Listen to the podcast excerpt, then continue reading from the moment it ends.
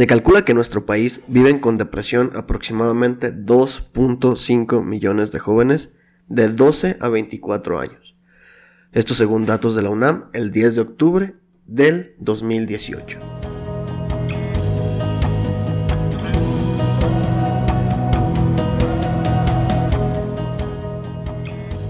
Hola mi gente, nosotros somos Héctor y Pato, dos jóvenes que han decidido compartirse por medio de este podcast para inspirar acción positiva en las personas que lo escuchan.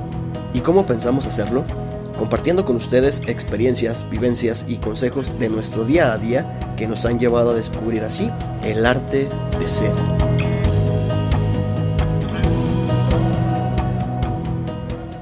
Muy buenas gente, bienvenidos a este tercer episodio de la segunda temporada de su podcast El arte de ser. Pues como escuchaban a, a Pato, por ahí tenemos un dato bastante importante, bastante impactante para, todos nosotros, los jóvenes, los adolescentes y también los adultos, eh, que, realmente tiene muchísima importancia y es, y es este tema de lo que queremos hablar el día de hoy, compartirles un poquito de depresión. Hace un par de días estaba viendo un especial en Netflix de un comediante, Alex Fernández. Si alguien no lo ha visto, se lo recomiendo que lo vean ampliamente. Se llama el mejor comediante del mundo. Hablaba, o en una parte del especial, habla de que su hermano tiene cáncer. Y el cáncer, al igual de otras muchas cosas, es de las cosas que vemos todavía como un tabú. Es de las cosas que vemos todavía que tenemos que hablar bajito. Para que los niños nos escuchen. Es algo que tenemos que hablar de manera discreta. Que no podemos hablar ahora sí como decimos vulgarmente a calzón quitado. Porque lo vemos como un tema muy delicado. Y al contrario de, de hablarlo en voz baja, yo siento que es uno de los temas más importantes que debemos de tratar. Así igual la depresión es uno de los temas más, más importantes que, que debemos de tratar. Ya mencionamos un dato importante al inicio del, podcast. Entonces, hace un par de semanas, para ser específico, entre el 28 y 29 de enero,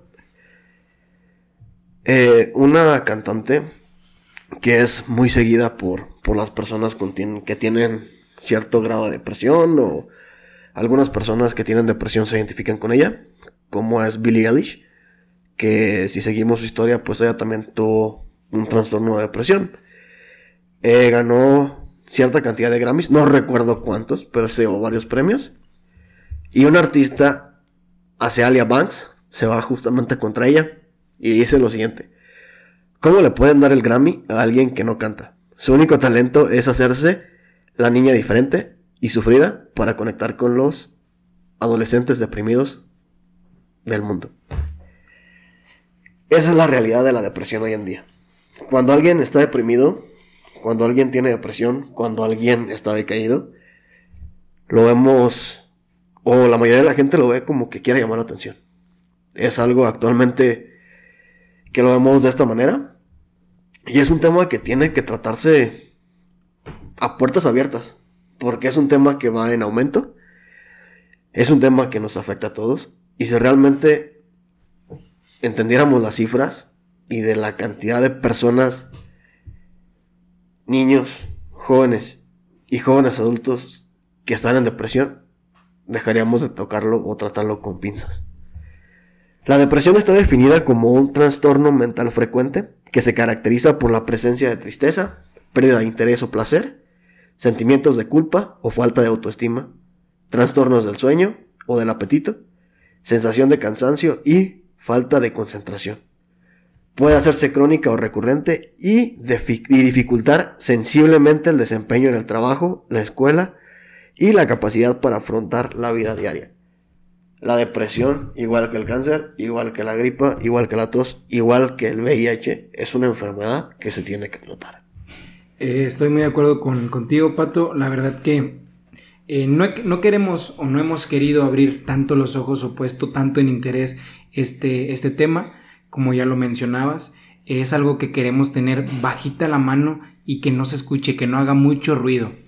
Pero básicamente pues ahí están las cifras, ahí tenemos este, los, los eventos de suicidio, los eventos de, de no sé, eh, puede llevar hasta a homicidios también, no nada más que la persona se, se suicide, sino que también ocasione asesinatos, puede, puede conllevar muchísimas otras, otras situaciones mucho más graves eh, y nosotros seguimos dejándolo, dejándolo pasar, dejándolo así por, por alto, por el airecito, ¿no?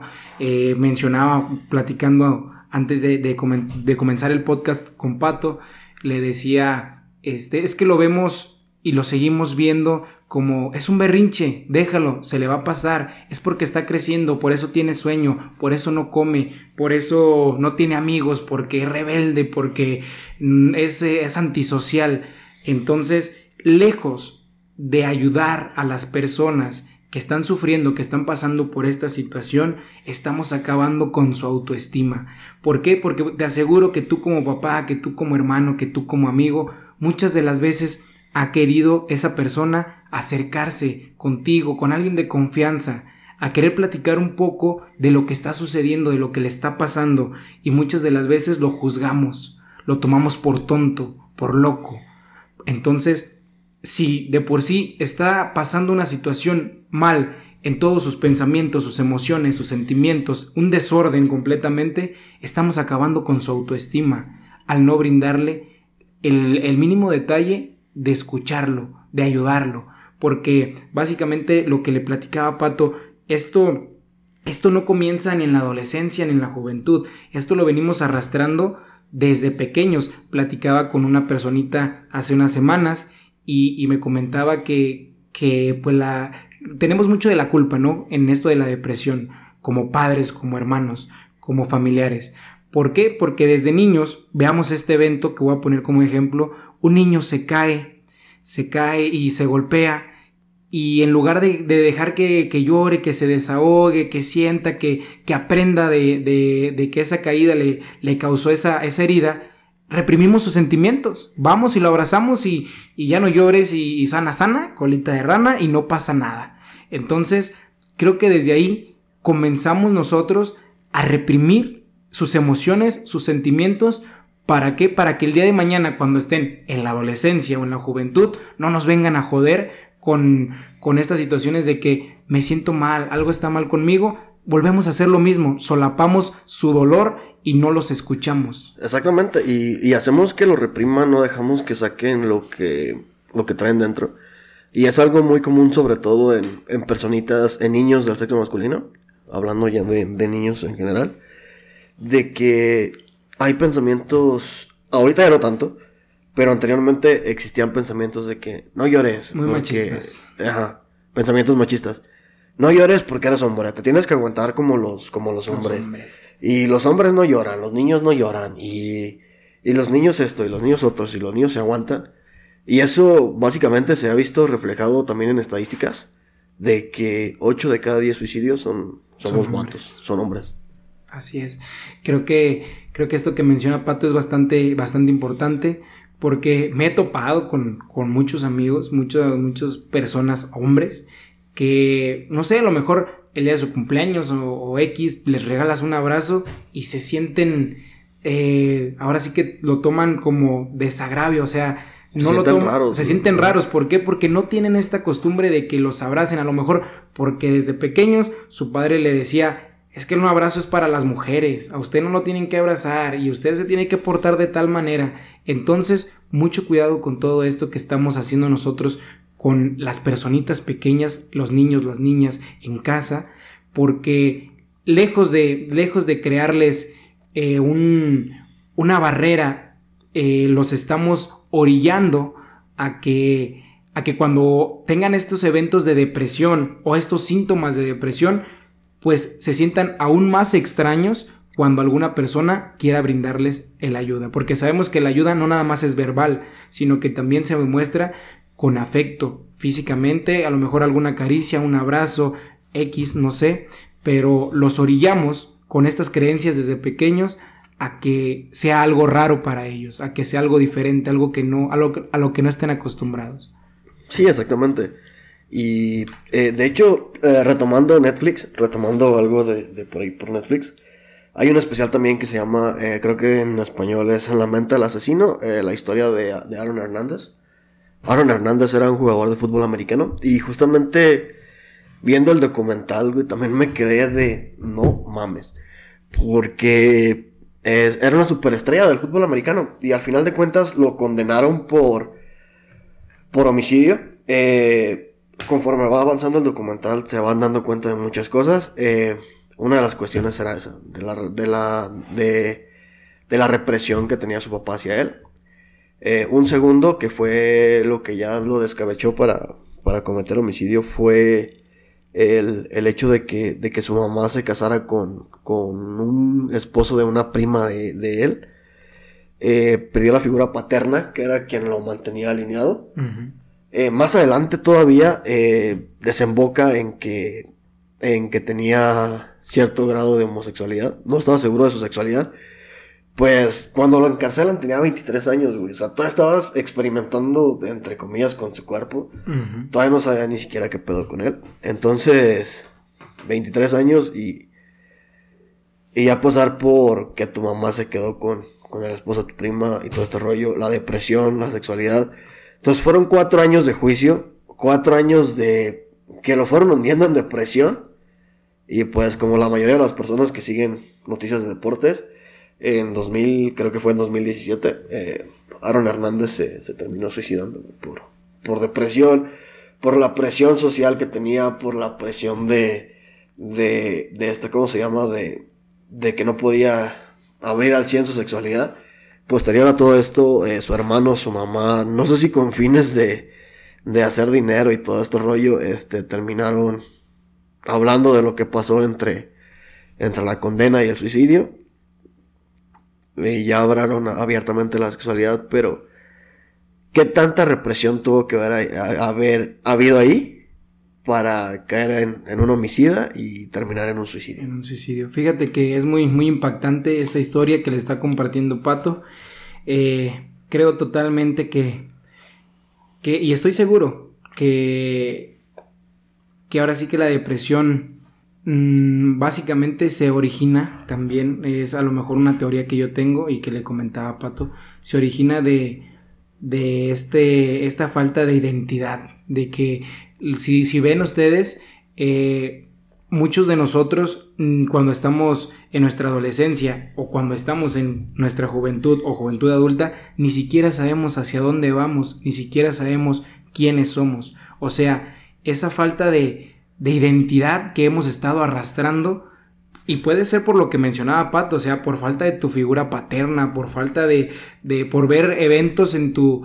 Por sucesos, sí, por sucesos, por sucesos que, van, que están pasando por tu vida que ni siquiera te lo esperabas, o sea, por algo que no, no sabes ni qué, ni qué pedo, cómo, cómo afrontar, qué, qué onda. Y, y retomando a lo que, ya regresando al tema de los niños, o, eh, tres de cada diez niños eh, de, de 7 a 14 años han, han sentido depresión. Exacto. Y, y hay muchas personas que dicen que los niños de qué se van a deprimir o por qué se van a deprimir. Ahí está un dato. 3 de cada 7 niños de 7 a, 10, a 14 años, perdón, han tenido depresión. Pero recordemos que, que los niños son más susceptibles a todos estos eventos porque pues son, son esponjitas, ¿no? Como siempre, siempre hemos escuchado por ahí, son esponjitas que absorben todo, captan todo, aunque uno como adulto no crea que están atentos, están muy atentos a todas las situaciones y, y prácticamente crecen con eso, o sea, veamos que su mente es como un chip y lo estamos programando con todo lo que estamos haciendo, nosotros como sus familiares. Entonces, si hay violencia, si hay, no hay prudencia en lo que hacemos y, todavía no hay cariño, no hay afecto para, para ellos, no, no, nos entregamos completamente como, como debiéramos de entregarnos, pues súmale que, que ¿qué, vas, qué estás creando, o sea, que somos como una máquina, o sea, todo lo que nos estés metiendo de información, eso es lo que vas a crear y es a lo que vas a orillar a las personas. Sí, realmente, pues, si no inculcamos esta parte de, sacar lo que sentimos, yo siento que también, aunado a, que también la depresión es un, es un padecimiento clínico, eh, ¿a qué me refiero que es un padecimiento clínico? Que muchas personas no sufren de, depresión por, por falta de, una hormona también. Es por eso que toman antidepresivos y medicamentos. Eh, no generan la serotonina. de manera correcta. Entonces también no, no es tanto derivada de un proceso, eh, y no es, perdón, de un suceso, sino también de, es, es una enfermedad, o sea, hay que hablar las cosas como son. La depresión no es querer llamar la atención, no es, no es querer eh, ser el centro de atención, no es decir, mírenme, aquí estoy. Eh, la depresión es una enfermedad y es una enfermedad real. Y así como es una enfermedad, requiere un tratamiento y un proceso. Exacto.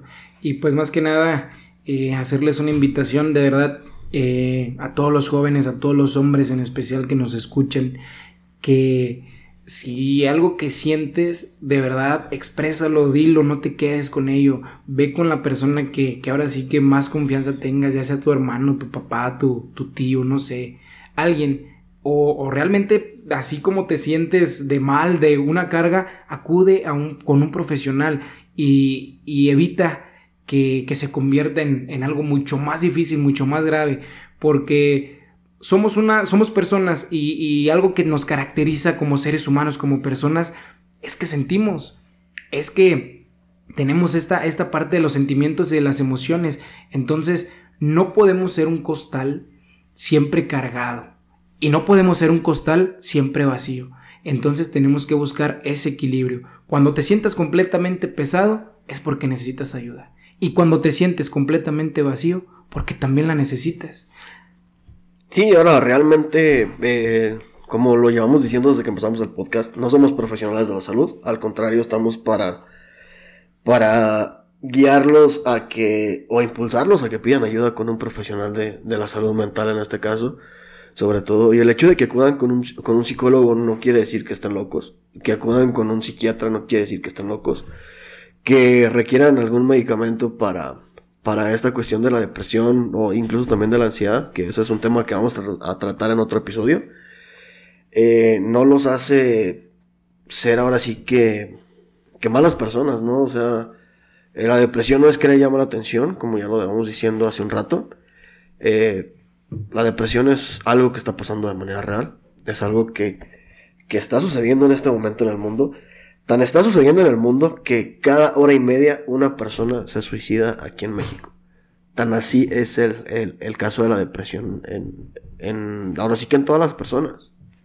Exacto, y, y yo creo que, que, como lo menciona Pato, la verdad que no, no te sientas diferente por, por, por sentir o por, o por lo que estás viviendo. Eh, tal vez muchos de nosotros hemos tenido eventos de depresión y a lo mejor como no son tan severos, no, no hay necesidad de, acudir con algún especialista, a lo mejor son eventos que se solucionan eh, rápido, pero prácticamente yo creo y estoy muy, muy fiel en esa, en esa creencia de que todos llegamos a tener un, un lapso o temporadas o, o momentos de depresión, pero eh, como le decía Pato y, él me, me, corregía en eso, yo creo que desde el primer momento en el que te sientes mal y que te sientes fuera de sí, es en donde debes de acudir con un profesional. Sí, realmente eh, hay, hay cuestiones, como lo acabas de mencionar, que, que no es adecuado, bueno, que no podría no ser necesario acudir a, a, una, a un terapeuta. Y de hecho justamente me lo decía un terapeuta, Julián, en una conferencia de depresión y ansiedad en el que hablaba de que, y no es que, que sea exclusivo a lo mejor de las mujeres, a lo mejor también nosotros los hombres tenemos nuestros días, pero eh, las mujeres tienen algo que se llama síndrome premenstrual, que desemboca en una pequeña depresión. Siento que es ahí donde no sería pues, tan necesario acudir a un terapeuta, ¿no? Con estos pequeños son los famosos bajones. Los, los, famosos bajones que tienen las mujeres. De cierta forma, también nosotros como hombres también los tenemos. Somos hormonales, tanto las mujeres como nosotros. Entonces, cuando ya es algo más severo, o desde el momento en el que pierdes el control, decide, me quiero morir, o de alguna De tomar decisiones extremas. De tomar decisiones extremas, eh, que también eso te conlleva la ansiedad. Pues yo creo que desde el primer momento en el que identifiques o en el que digas, ¿sabes qué? Ocupo platicar con alguien, voy con un psicólogo este, y el psicólogo es el, el único, o en este un psiquiatra también, son los únicos que te pueden decir tienes depresión. Exacto. Es, funciona igual que con los medicamentos, ¿no? O sea, aunque tú sepas que tienes mocos y estés fiebre, el cuerpo cortado y todo, el único que te puede medicar y te puede decir, sabes que tienes gripa es un doctor. Así en esta cuestión de la depresión, el único que puede decir que tienes depresión es un psicólogo o un psiquiatra, nada más. eh, pues haciéndoles la, la invitación de que no dejemos pasar por alto estos síntomas, de que no nos convirtamos en ese círculo de que no pasa nada, de que no seamos parte de bajar la autoestima, de hacernos de la vista gorda, eh, invitándolos de verdad a que formemos parte de, de cómo disminuir este, este tema, ¿no? De cómo, cómo podemos atacar juntos este, este tema de la depresión. Y, y la mejor recomendación, de verdad que lo estamos mencionando mucho, pero nosotros no somos profesionales, como ya les hemos comentado, pero realmente se debería de incluir el, el visitar a un psicólogo, a un psiquiatra, aunque no sintieras depresión, con el fin de, de avanzar en tus sentimientos, en tus emociones, en tu persona, en tu crecimiento. Eh, por ahí decía una frase que me encontré que estaba tan diferente el mundo que los buenos teníamos que ir o tendrían que ir al psicólogo para aceptar y afrontar las cosas que hacen los malos. Entonces, no por no porque porque realmente estés enfermo debes acudir. Yo creo que por salud, así como revisiones de dientes, revisiones de tu cuerpo y, demás, como cualquier, especialista, como cualquier especialista en salud, deberíamos de incluirlo en, en algo prioritario, el visitar a, a, un psicólogo. Sí, exactamente. Para cerrar, vamos a cerrar con cifras para, para dejar en claro que no, la depresión no es para llamar la atención. En México, basado en un tabulador básico de la encuesta nacional de hogares del 2014, la población de niños entre 7 y 14 años, o sea, un 14.6%, traducido a números, 2.68 millones de niños, niñas y adolescentes tienen depresión. De 15 a 29 años, 8.9 millones han enfrentado el padecimiento, el 28.9%. Y de 30 a 49, el 38.75%. ¿Cuál es la diferencia entre estas cuestiones? Que si nos vamos a cuestiones de suicidio, que tengo por aquí el dato, el suicidio es la segunda causa de muerte de adolescentes de 15 a 19 años. Y la quinta entre los 10 y 14 años. Esto según el INEGI el 6 de septiembre del 2018. Poco más de la mitad de 6.599 personas que se quitaron la vida en 2017 tenían entre 15 y 34 años. Ahí está. La depresión no es que le llame la atención, no es ser el centro de atención, no es componer música para venderla a un mercado. La depresión es un problema real, es un problema que está pasando. Como ya lo dijimos, cada hora y media una persona se está suicidando en México. La depresión es real, así como lo dice Alex Fernández, al igual que el cáncer, tiene que dejar de ser un tabú y tiene que ser un tema que tenemos que hablar a puertas abiertas y en voz alta. Porque es un tema, más que nada, que está afectando a niños, a jóvenes y adolescentes. Muchas gracias por quedarse con nosotros en este tercer episodio y nos vemos como siempre cada jueves. Y recuerden, la depresión es un problema real, es algo que está pasando, no es algo imaginario, no es querer ser el centro de atención, es algo a lo que en verdad le tenemos que poner atención. Si tú te sientes deprimido, acude con un especialista para que él te canalice o te atienda de manera adecuada y oportuna. Y sí, si estás deprimido, no es que estés distraído, estás deprimido. A la décima y última canción de la competencia de este año. País México. Título de la canción El Monstruo. Autor y compositor Fato. Arreglos y dirección orquestal del maestro Lorenzo Topano. Canta Fato.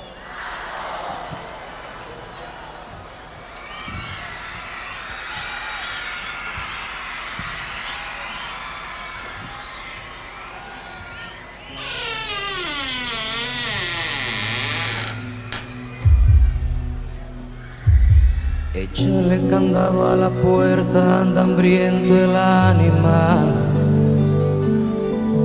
Escóndele la bicicleta, al niño déjalo llorar. Anda suelto el monstruo. Quítale la las llaves del auto ese muchacho loco. No sabe lo que es caminar con los zapatos rotos.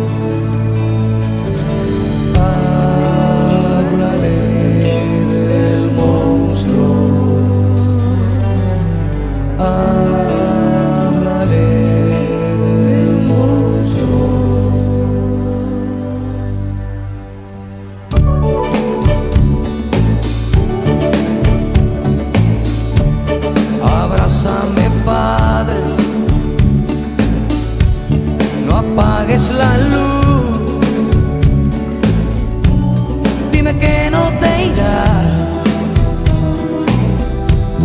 A pesar de mi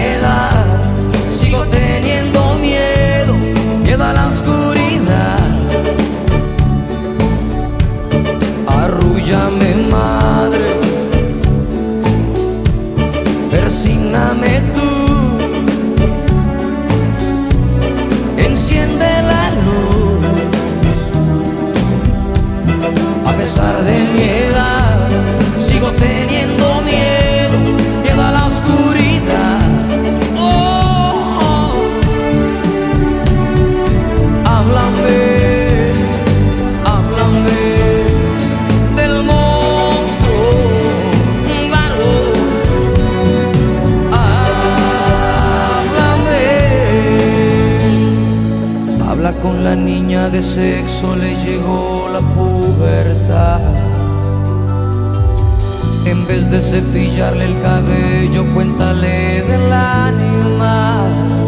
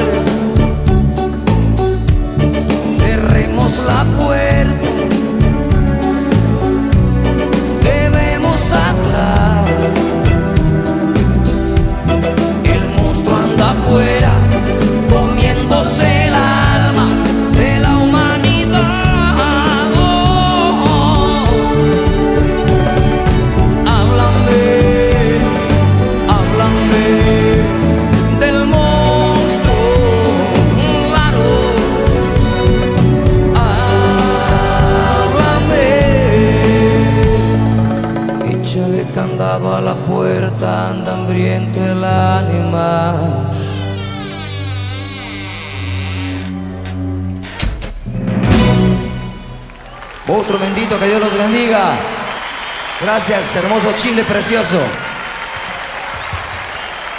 Así hemos presentado la última canción de la competencia de este año, que representó a México, cuyo título es El Monstruo, interpretada por Fato. Ponemos punto final a Viña 95.